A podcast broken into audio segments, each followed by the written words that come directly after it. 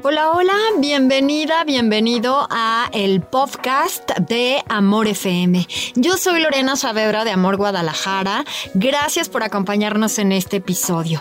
Quiero invitarte a escuchar esta reflexión. Seguramente vamos a hacer otros al finalizar. El violín.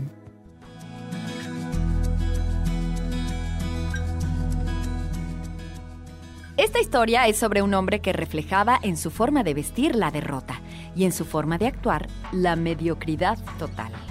Ocurrió en París, en una calle céntrica, aunque secundaria.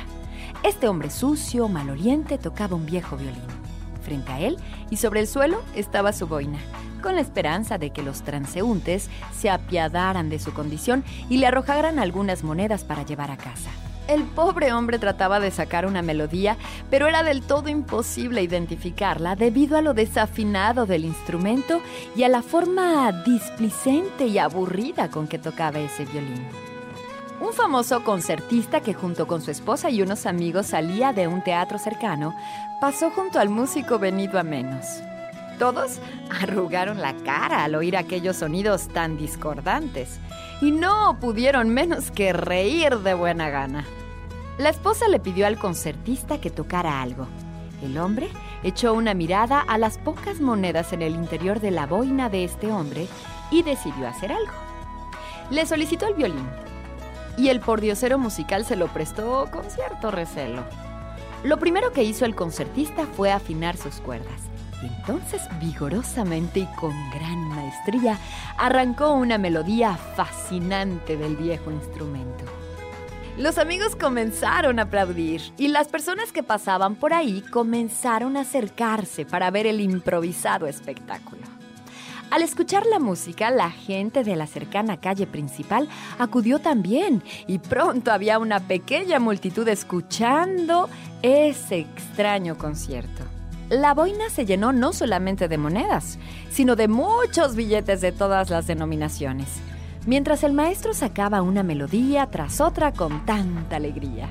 El pordiosero musical estaba aún más feliz de ver lo que ocurría y no paraba de dar saltos de contento y repetir orgullosamente a todos, "E- ese es mi violín, E- ese es mi violín, sí, ese es mi violín.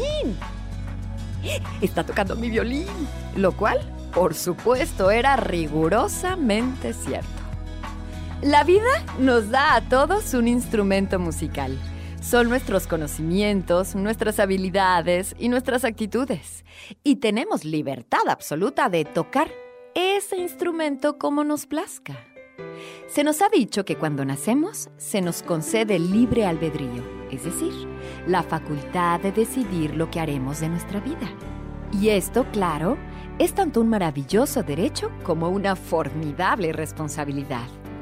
Algunos por pereza ni siquiera afinan ese violín. No perciben que en el mundo actual hay que prepararse, aprender, desarrollar habilidades y mejorar constantemente actitudes si hemos de ejecutar un buen concierto.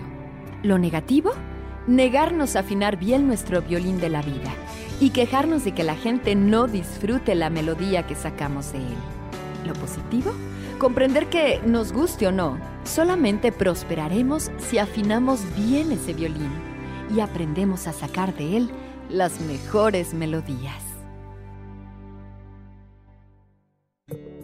Muchas gracias por acompañarme en este episodio de el podcast de Amor FM. ¿Qué dices? Linda reflexión, ¿verdad?